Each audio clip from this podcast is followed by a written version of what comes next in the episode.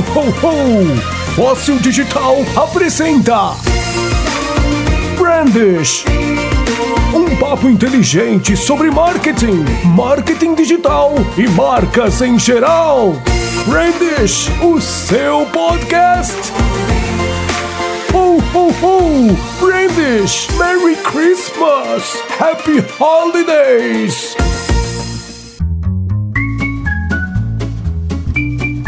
Salve, salve audiência do Brandish! Começando mais um programa deste podcast semanal que você tanto ama, que fala sobre marketing, sobre marcas, marketing digital, tecnologia, entretenimento e tantas outras coisas legais. Aqui quem vos fala é Bruno Bonamigo, diretamente da costa oeste do Canadá, na cidade de Vancouver. E aqui comigo tem o meu companheiro de todas as semanas, Diego Dematia, falando diretamente de Criciúma, Santa Catarina, no sul do mundo Sim, Criciúma, cidade do ataque terrorista.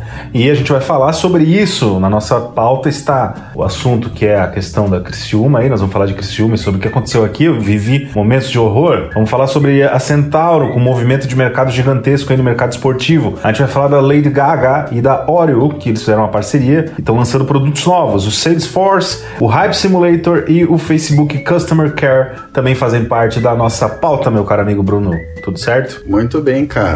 Então vamos começar esse programa aí. Solta a vinheta, Max, meu querido. Brandish, o seu podcast. Então, Diego de Matia, é, vamos falar então sobre o que aconteceu em Criciúma, né, cara? Vocês passaram aí momentos de terror e foi uma coisa inacreditável, estilo de La Casa de Papel, o seriado da Netflix, né? Que com certeza os caras se inspiraram nisso, cara. Não é possível que não foi. E só conta rapidinho como é que foi isso daí, cara. Então, cara, isso aqui começou ali por volta da. Acho que da meia-noite por aí. Uma meia hora antes eu tinha passado ali próximo né, do local. Eu tinha ido numa cidade do lado buscar um negócio. E os caras invadiram a cidade, 30 caras, 30, 40 caras armados até os dentes, com fuzis, bazuca, granadas. Os caras deviam ter, porque né, se o cara tem bazuca tem granada. E eles tocaram o terror na cidade, né, cara? Atiraram muito pro alto, né? Não, não houve um tiroteio. Eu vi matérias na Globo e tal falando tiroteio entre policiais e bandidos. Não houve tiroteio entre policiais e bandidos. É, era tiro pro alto só, eles atiravam pra, mais para assustar. Ué, mas teve um policial que tava em caso grave lá, cara. Como que não teve tiroteio? Ah, não, sim, esse teve, teve essa, essa primeira troca que eu acredito que, é, pelo que falaram, foi logo no início ali. Teve um vigilante e esse policial, o policial inclusive tá é, no hospital agora, ele ainda não saiu, ele tá internado, tava em estado grave. Hoje, hoje a gente recebeu um boletim também, porque eu trabalho lá na, faço um programa na Rádio Transamérica, e a gente recebeu aí um boletim né, de que ele tava tendo uma melhora, já não tava mais respirando usando o aparelho. Ele tomou um tiro no abdômen, né, na barriga, e mas parece que graças a Deus aí vai se recuperar. Então foi uma ação orquestrada por esses caras. Pô, que notícia boa, cara. É, e eles tocaram terror na cidade aí, mas na verdade o grande papo hoje, né, Bono, eu acho que é comentar rapidamente sobre como a gente está vivendo uma nova era da comunicação é, e da tecnologia, de como as informações andam por aí, né? Eu lembro que há um tempo atrás, quando a gente ouvia falar de guerra, era sempre assim, uma grande empresa dessas de, de, de jornalismo, né, manda lá um, um jornalista para dentro lá do, do exército. Correspondente. É, né? um correspondente de guerra. Eu me lembro tem cenas do Pedro Bial é, numa guerra recente, eu não vou lembrar qual é a guerra, mas ele teve fazendo essas coberturas e tal pela Rede Globo. E como aqui, cara. Acho que foi a Guerra do Golfo. É, a Guerra do Golfo. E aqui no, em Criciúma, por exemplo, os, o, os veículos de jornalismo não chegaram é, dentro do, do, do que estava acontecendo. As matérias começaram a sair muito tempo depois, né? Muito tempo. Então, a gente tem aqui na cidade alguns portais de notícia, tem jornais, várias rádios, mas todas elas começaram a, a noticiar o que estava acontecendo um tempo depois. O, as primeiras pessoas que começaram a noticiar foram os moradores usando seus celulares, né? Então, Inclusive, a imprensa começou a noticiar coisas que estavam acontecendo nas redes sociais, né? Exatamente, pegando trechos, é, tanto é que matérias aí que a gente viu em grandes portais de notícia do país saíram, do, usam vídeos feitos por moradores, né? E, e até o, o, a gente tem um grupo, eu, eu e o Bruno ali, né? É, a Natália também, um grupo da agência, e eu tava mandando ali no grupo para eles o que tava acontecendo basicamente em tempo real, né? Eu não tava, é, minha casa não fica próximo ao centro, mas eu ouvia ah, alguns disparos eu consegui ouvir daqui, é, da minha casa, que fica uns dois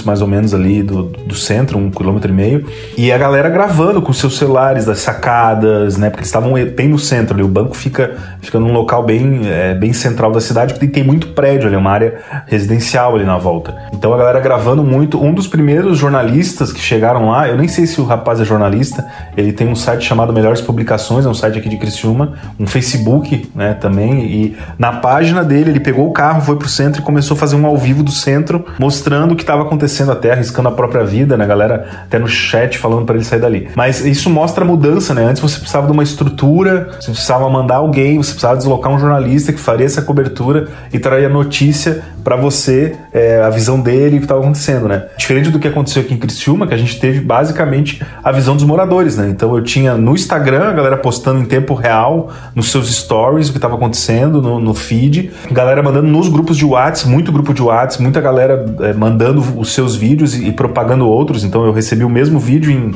dois, três grupos do que estava acontecendo. Então a gente é, foi um, um, acompanhamento de guerra em tempo real, basicamente assim. A gente estava vendo tudo que estava acontecendo, né? E, foi muito interessante interessante, cara, porque é, nenhum veículo nacional tava noticiando isso, cara. E aí essa informação chegou até o Felipe Neto, que é o famoso aí blogueiro, um dos grandes youtubers do Brasil aí, goste você ou não. E ele falou, gente, o que que tá acontecendo em Criciúma, Santa Catarina, babá. E aí parece que os veículos nacionais é, ouviram essa voz dele e começaram a noticiar isso, né? E aí apareceu na CNN, apareceu na Globo News, né? E aí começou a aparecer, como você falou, usando imagens e vídeos de, das pessoas que estavam compartilhando isso nas redes sociais, né? Os grandes veículos de comunicação usando como fonte as redes sociais. É, isso é uma coisa, né, que eu lembro logo que as redes sociais começaram, do grande debate que tinha sobre fontes de informação, as redes sociais. Até hoje a gente tem esse debate sobre fake news e tudo mais, né? É, e, e o que eu vi ali foi, cara, o, os veículos sendo pautados pela população. Cada pessoa com seu celular virou uma fonte é, de um vídeo, de um áudio, virou um jornalista, digamos assim, por algumas horas, mostrando o que estava acontecendo, até arriscando a própria vida, né? Teve vídeos que eu vi de gente que estava filmando e, e, eles atiraram de volta, né? Nos prédios e, e tal, né? Depois, logo depois do acontecido no dia seguinte, é, várias fotos e vídeos de casas que tinham sido alvejadas dentro,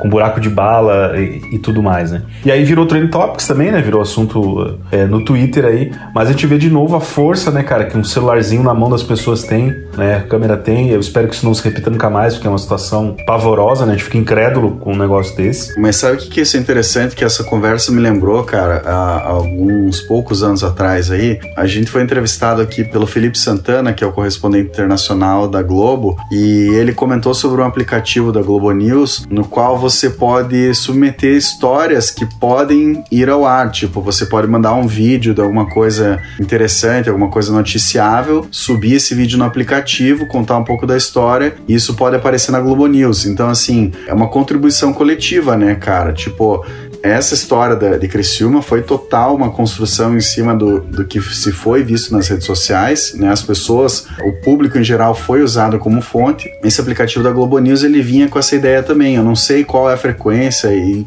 se ele de fato é bastante usado ou não, mas acho interessante a, a imprensa que é de fato o veículo oficial, digamos assim, das informações imparciais, né, que também há uma grande discussão em relação a isso, mas buscando a colaboração das pessoas para trazer uma qualidade melhor das notícias que, que eles veiculam. É, são os vigilantes, né, cara? Uma coisa que eu, eu sempre brinco em relação a essa questão do celular, né? Na minha época e na tua, a gente tá com 30 e poucos anos aí na, nas costas, a gente podia fazer muita merda, né? Quando era adolescente, quando era jovem. Ah, hoje em dia não passa nada, né, cara? Não dá, cara, não dá, não dá para fazer. É, é, esses tempos atrás circulou até um vídeo aqui em Criciúma de, de umas meninas é, urinando na rua, numa, numa festa e tal. Cara, no meu tempo isso era comum, isso era normal, todo mundo fazia e não dava nada, entendeu? Hoje em dia, se você faz um negócio desse, alguém saca o celular, filma, joga na internet e dá um puta de um BO, sabe? É, então a gente é, tá sendo vigiado o tempo cara, inteiro, eu, né? Eu só ficava em casa rezando, estudando, né? Então não fazia parte assim.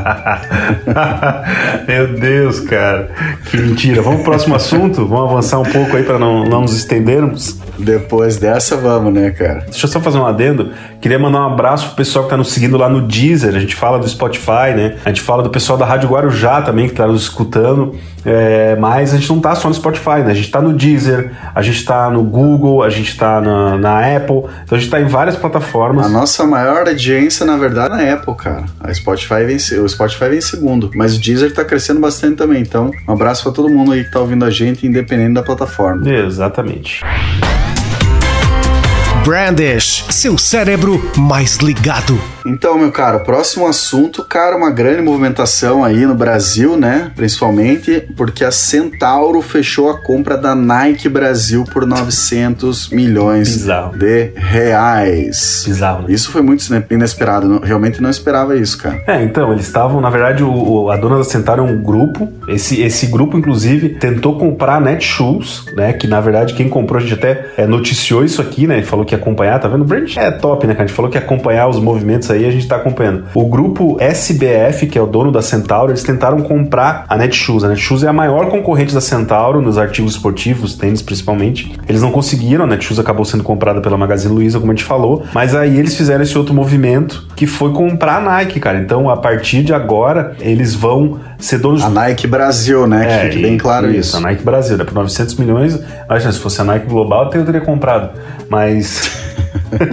Passava em duas vezes no cartão para não ficar pesado. É, eles vão até 2030, mais ou menos, representarem, é, serem os representantes oficiais. Então, o site da Nike Brasil, a partir de agora, passa a ser comandado pela Centauro, a parte de distribuição toda e tal. É, as franquias, as lojas da Nike, né, eles têm, eles, no acordo que eles fecharam, a Centauro tem o poder de abrir e também franquear né, as lojas oficiais da Nike. E qualquer produto que você comprar hoje da Nike a partir de agora no Brasil será um produto também da Centauro, digamos assim. É, basicamente eles têm todos os direitos de distribuição da principal marca esportiva do mercado hoje no Brasil, né? No Brasil e no mundo, vamos dizer assim. Mas no Brasil especificamente, então é, é um grande salto aí que a Centauro dá. É uma loja de departamento que acabou comprando uma das maiores marcas do mundo, né, cara? É, eles não comentam, uma das coisas que eles não comentam, que eu fiquei na dúvida, é se é, a Nike abriu mão da parte de marketing, né? Porque a Nike é, é muito famosa por isso, né? Eles não a Nike não produz nada, né? Eles só eles desenvolvem, fazem pesquisa, desenvolvimento e marketing, né? O resto todo é as fábricas são todas é, terceirizadas da Nike, assim como grande parte hoje já das indústrias são, né? Então não ficou claro para mim se a parte de marketing vai ser é, abraçada aí pela Centauro ou vai continuar é, sobre o domínio da Nike, né? Não sei se eles abririam mão. É, o que a gente vê das grandes empresas em geral, cara, eles têm aí uma, um conteúdo da matriz, que digamos assim, né, que vem, que é para todos os países e tal, e tem os conteúdos locais, né, que eles acabam adaptando. Então,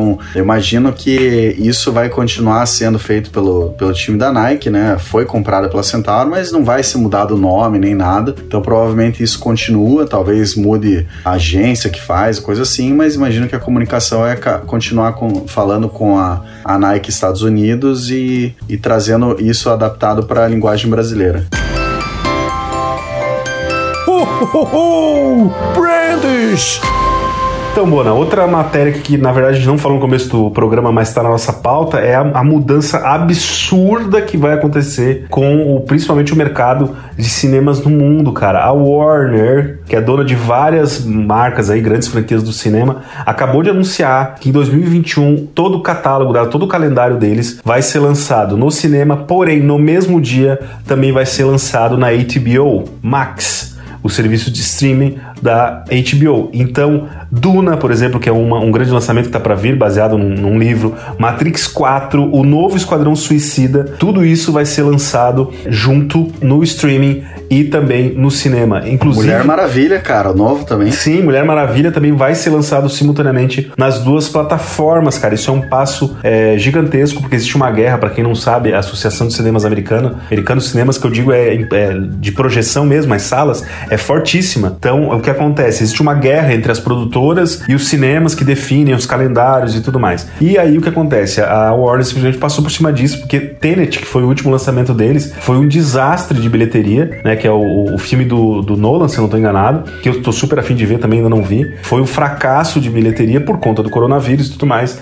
Então eles resolveram que é agora vai ser lançado. Tem vários filmes aqui, ó. Eles vão lançar The Little Things, Judas and the Black é, Messiah, eu acho, Messiah, não sei como fala. Tom e A Jerry. sequência do Space Jam eles vão lançar Sim, também. Invocação do Mal, enfim. Tem vários filmes aí que vão sair direto no streaming. Então fica aí a dica, né? Quem quiser assinar a HBO. Cara, é engraçado porque recentemente a Netflix Canadá aqui anunciou que Friends vai sair do catálogo e, a- Hum. e Friends é produzido pela Warner. Então, assim, eles primeiramente só anunciaram sobre os filmes, eles não falaram nada sobre séries. Mas talvez já seja um movimento relacionado a isso, que eles vão migrar essas séries para outro streaming, né? Se- seja HBO ou talvez um próprio da Warner, não sei. Então pode ser que aconteça, mas é, Friends vai sair do catálogo da Netflix Canadá e pode ser que saia do Brasil também, não sei. É, é, eles têm acordos diferentes, né, de, de distribuição, pode ser que fique um tempo aqui, mas provavelmente vai pro HBO, né, cara? Eles não vão pulverizar, né? Foi o que a Disney fez, né, cara? A Disney tirou tudo que ela podia do catálogo que Netflix, tá tudo no Disney Plus já, todos os desenhos, filme, tudo. À medida que os contratos de distribuição da Netflix vão acabando, eles vão saindo do catálogo deles, né? Então, achei. é, por um lado é bom pra gente que é consumidor, né, cara? O, eu me lembro do Kim, o, o, Kim.com que era um. é, ele foi fundador do Mega Uploads, não sei se tu lembra, Mega Downloads. Sim, sim. Então, famosíssimo Foi, ele foi site. preso, né? Sim, ele foi preso, foi solto. Ele é, enfim, é um milionário excêntrico. Depois eu nunca mais ouvi falar dele também. Mas enfim, ele sempre, ele tem uma frase que ele dizia: Cara, a pirataria só vai acabar no dia que as produtoras americanas entenderem que você tem que lançar um filme em todos os locais, no mesmo horário para todo mundo, é, é, sem distinção. Só assim que vai acabar com a pirataria. Eu já usei esse exemplo aqui. Que todo mundo tem acesso, né? É, porque o que acontece? Eu me lembro que é, eu via Lost, cara. Lost saía no Canadá na segunda-feira à noite, na, na madrugada de domingo pra segunda-feira, né? Que era aqui no Brasil. E a gente tinha que esperar até o outro dia, às 20 horas, pra poder assistir. O que acontecia? Pirataria, cara. A galera ia lá e baixava, entendeu? Agora, se você lança tudo, independente se é madrugada ou se não é, tudo no mesmo horário, acaba a pirataria. E agora, com os serviços de streaming, cara, talvez acabe mais ainda, né? Porque se o filme sai num serviço que eu assino lá por 10 reais, 20 reais, né? é, ao mesmo tempo que sai no cinema, a não ser que você queira ter uma experiência de cinema muito legal e aí você vai no cinema e tal. E é isso. Brandish, tudo o que você precisa saber sobre marcas, marketing e tecnologia. Muito bem, cara. Vamos falar agora sobre co-branding. Você que é fã da Lady Gaga e de Oreo, pode ficar feliz porque eles estão fazendo um produto exclusivo agora. É isso aí, Diego de Matias. Eu sei que você é muito fã da Lady Gaga. Nossa, eu sou fãzaço Vive cantando. Shallow nas redes sociais. E falando um pouquinho desse co-branding, cara, na real é um co-branding muito inteligente, muito legal, porque são coisas que às vezes a gente não consegue imaginar uma relação entre elas e, e acabam se tornando uma, uma coisa muito interessante. Basicamente, a Lady Gaga lançou ou vai lançar um álbum, não sei agora, chamado Cromática, e ela fez uma parceria com a Oreo para lançar uma linha de biscoito inspirada nesse álbum, cara. Então, assim, seguindo as dicas de design do álbum, o- os biscoitos ou bolachas, né? Depende da, da região do Brasil que você mora. Bolacha. Ele, bolacha pra mim também, né? É, eles são de sabor baunilha, mas eles vêm com a parte de fora rosa e o recheio verde, né? E, e o formato dos relevos da bolacha, ela, elas são inspiradas no álbum. Mas além disso, cara, eu achei muito interessante o que eles fizeram, porque eles criaram um modelo de inscrição no, num site específico que tem aqui que a gente pode compartilhar também, é que as pessoas podem espalhar mensagens musicais de gentilezas para todo o país. Lembrando que essa ação acontece nos Estados Unidos, né? E eles lançaram um site chamado Sing It with Oreo. Então, assim, é cante é, com Oreo, basicamente em a tradução literal, que é uma campanha que vai incentivar os fãs a enviarem mensagens musicais aos seus entes queridos para a chance de ganhar uma, uma variedade de brindes à Lady Gaga, incluindo, cara, ingressos e a chance de conhecer a Lady Gaga em pessoa, cara. Claro, respeito Deus, tô com roupa de. respeitando aí a- as restrições do Covid, mas as pessoas vão ter a chance de conhecer a Lady Gaga participando dessa campanha. Então, assim, tem esse site que eles criaram, essa, essa landing page, que você pode acessar lá para mandar a tua mensagem e tal. Isso pode ser compartilhado nas redes sociais e tudo mais. Então, é, é uma embalagem rosa que eles criaram, tipo, muito interessante. Os biscoitos, a cor deles é super chamativa e tal. Bolacha. Ele, bolacha pra mim também, né? E tem a ver com a mensagem desse novo álbum dela. E assim, eles conseguiram trazer uma experiência muito interessante pro, pros fãs. E a Oreo, como a gente sabe, é uma marca de biscoito muito forte nos Estados Unidos. Bolacha. Ele, bolacha para mim também, né? Então foi uma baita parceria que eles fizeram aí. Item de colecionador, né? Naquela batida do MM, de várias outras marcas que fazem os seus colecionáveis, né? Virarem desejo da galera, né? É, um, uma, um dado legal aqui que tem nessa matéria também é que o Oreo ele foi criado em 1912 em Nova York e hoje eles produzem, pô, amigo, 40 bilhões de bolachas Oreo por ano. Bolacha. Ele, bolacha para mim também, né? É, cara, é, é muita bolacha. A marca é muito é, forte, cara. Aqui também, por exemplo, o McDonald's, né? No Brasil tem o McFlurry aí com Kit Kat, com M&M, com não sei o quê. Aqui o mais popular é com Oreo, cara. Então, Mas assim, tem com Oreo aqui no Brasil também, mas não sei se é o mais popular, não tenho dados. Aqui pra... é o mais popular. E eu nem sei é, se tem outras opções. Normalmente tem alguns sazonais, assim, mas o Oreo é fixo, cara. Então é uma marca extremamente forte, né? E a Lady Gaga, ela também ela virou aquelas artistas que não dão ponto sem nó, né, cara? Ela sabe muito bem trabalhar a marca dela, o branding dela, então ela é uma, uma das artistas que tá no top hoje da, das paradas, não é à toa. Ho, ho, ho! Brandish, o seu podcast!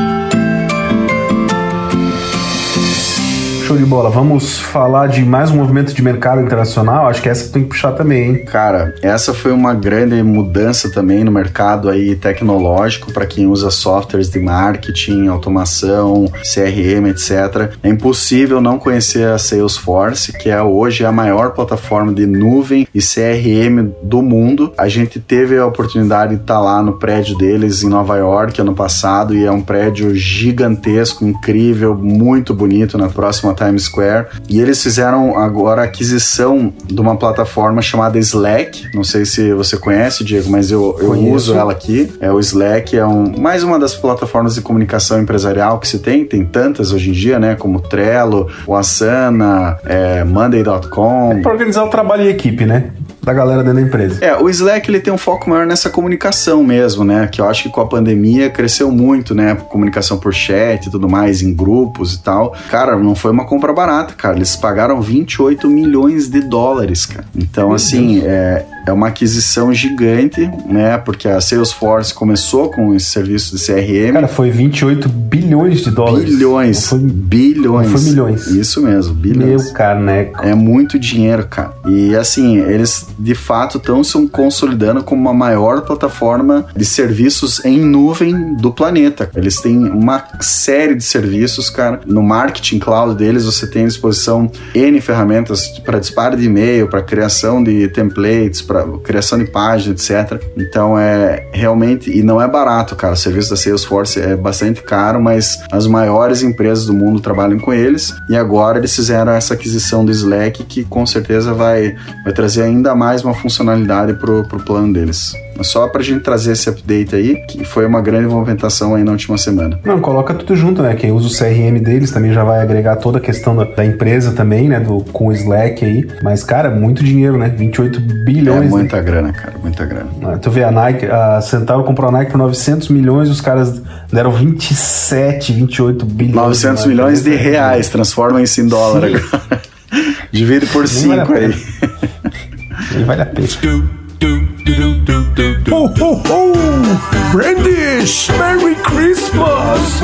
Vamos lá para a próxima notícia, então, para a gente fechar esse programa rapidinho. Dois uh, drops rapidaço aqui. Cara, esse é muito engraçado. Um aplicativo que está bombando agora, chamado Hype Simulator. Ele é, na verdade, um simulador de frenesi, vamos dizer assim, cara. É, é um aplicativo que você baixa e ele te oferece a possibilidade de virar uma celebridade por 15 minutos, seja no Instagram ou no TikTok. Eu vou usar demais, cara. Então, assim, basicamente você vai baixar ali e você vai começar a receber uma variedade gigante de comentários e mensagens inbox para você ter a sensação de como é ser uma pessoa popular, cara. O que você acha disso? Cara, eu acho massa demais. Eu já vi um vídeo, eu não lembro qual era a celebridade, um amigo dela gravando como é que, quando ela postava, o que acontecia. E era bizarro, cara, que o negócio começa a subir numa disparada absurda. A gente tem clientes aqui na agência hoje, por exemplo, que são pequenos influenciadores, né? E, cara, e eu já sinto isso quando a gente posta, assim, é muito rápido, em questão de, de minutos, assim, tem várias curtidas e tal, mas quando você é gigantesco, é, é, dá, chega a dar medo, cara. Por isso que eles não respondem, não tem nem como responder ninguém, não tem nem como ver. Eu às vezes acompanho, pra ter ideia, às vezes eu acompanho alguns streamers game, por exemplo, Netinho, que transmite PUBG. Cara, é, você vê o chat dele, não dá, não tem como o cara acompanhar aquilo. É absurdo. Mas, enfim, tá aí, né? Vamos deixar o link. Cara, é muito engraçado porque assim, ó, a plataforma ela começa a aumentar o número de seguidores até bater 100 mil seguidores, cara. Daí você vai ser cortado depois disso e tal. E, obviamente, as mensagens que são enviadas são de robôs, são mensagens tipo padrões, assim, dizendo que ama o seu conteúdo, blá, blá, esse tipo de em. Em inglês, né? Isso. Mas acho que é uma experiência engraçada. Eu não tentei ainda, mas tô, tô considerando a possibilidade. Show de bola. Vamos adiante. É uma, não é uma novidade, né? Mas a gente vem sempre falando aqui sobre como o, o Facebook está integrando todas as plataformas de conversa deles, né? O WhatsApp, o Messenger, o Direct é, do Instagram. O Zuckerberg já falou isso. Por trás, no back-end, já é tudo a mesma coisa. Então, em termos de programação, o Messenger, o WhatsApp e o Direct do Instagram são a mesma plataforma. A única diferença é pra gente aqui no front-end, né? No, no consumidor, que vê diferença ao abrir eles. Então eles, eles lançaram agora em novembro, na verdade, um manual para empresas que querem usar o Messenger como o, um, um, meio para criar experiências de bom atendimento e de suporte, né? Então é, a gente vai deixar o link lá, a gente tem um grupo lá no Facebook, vou deixar o link dessa matéria, tem ali, eles usam alguns exemplos de grandes empresas como a Samsung, pelo menos, por exemplo, né? A Samsung usou, é, como ela usou para reduzir custos, tem como o pessoal a da IKEA também, né? Exatamente. Conseguiu ter uma experiência de suporte onde é, eles podiam deixar as pessoas, o time de suporte mais focado nos casos mais graves, enquanto os casos mais normais, digamos assim, do dia a dia, eram atendidos de forma automática pelo Messenger. Então eles, eles lançaram um manual. É, eu já baixei o manual, só que ele é um manual que está em inglês, né? Então você é, precisa dar uma traduzida, mas não é nada demais. E vale a pena, cara, baixar aí, dar uma olhada, entender como funciona. Se você tem empresa que atende pela internet, que vende pela internet, é, você pode criar o seu próprio chatbot ali sem precisar de ajuda de ninguém, num passo a passo super fácil aí. Então fica a dica. É, essa é uma baita dica mesmo, cara, porque hoje o customer service é tudo para uma empresa, né, cara? Você até pode fazer umas cagadas, mas se atende o cara bem, você reverte e ele ainda sai falando Sim, bem de você, né? Exatamente. É isso aí. Cara, e só pra gente fechar o programa aqui, meu caro, lembra que quando a gente falou que a gente ia trazer alguém do Burger King para conversar com a gente sobre a ação de Halloween deles e tal, das vassouras? Sim, sim. Pois então, sim. se você ouviu o programa até agora, a gente tem uma novidade para você. A gente vai trazer aqui nesse programa a gerente global de marketing do Burger King para esclarecer essa história do Halloween. Meu Deus! E para conversar com a gente sobre vários assuntos, sobre social media, sobre marketing em geral. É, então a gente vai gravar esse programa na semana que vem e a gente deve lançar ele aí. Acho que vamos lançar em janeiro, né, cara? Lançar agora no final do ano, o pessoal tá de é, férias ou, e tal. Ou a gente lança de Natal, cara, presente de Natal pode pra ser, galera pode aí, ser. Né? E outra, né? E outra, né? A, a gente vai gravar mais de um programa com ela, né?